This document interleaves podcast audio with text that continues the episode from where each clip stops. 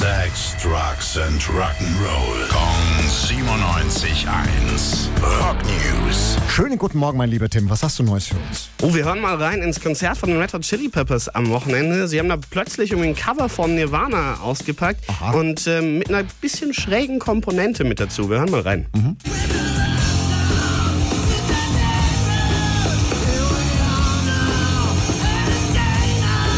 Ja, wenn schön macht, ne?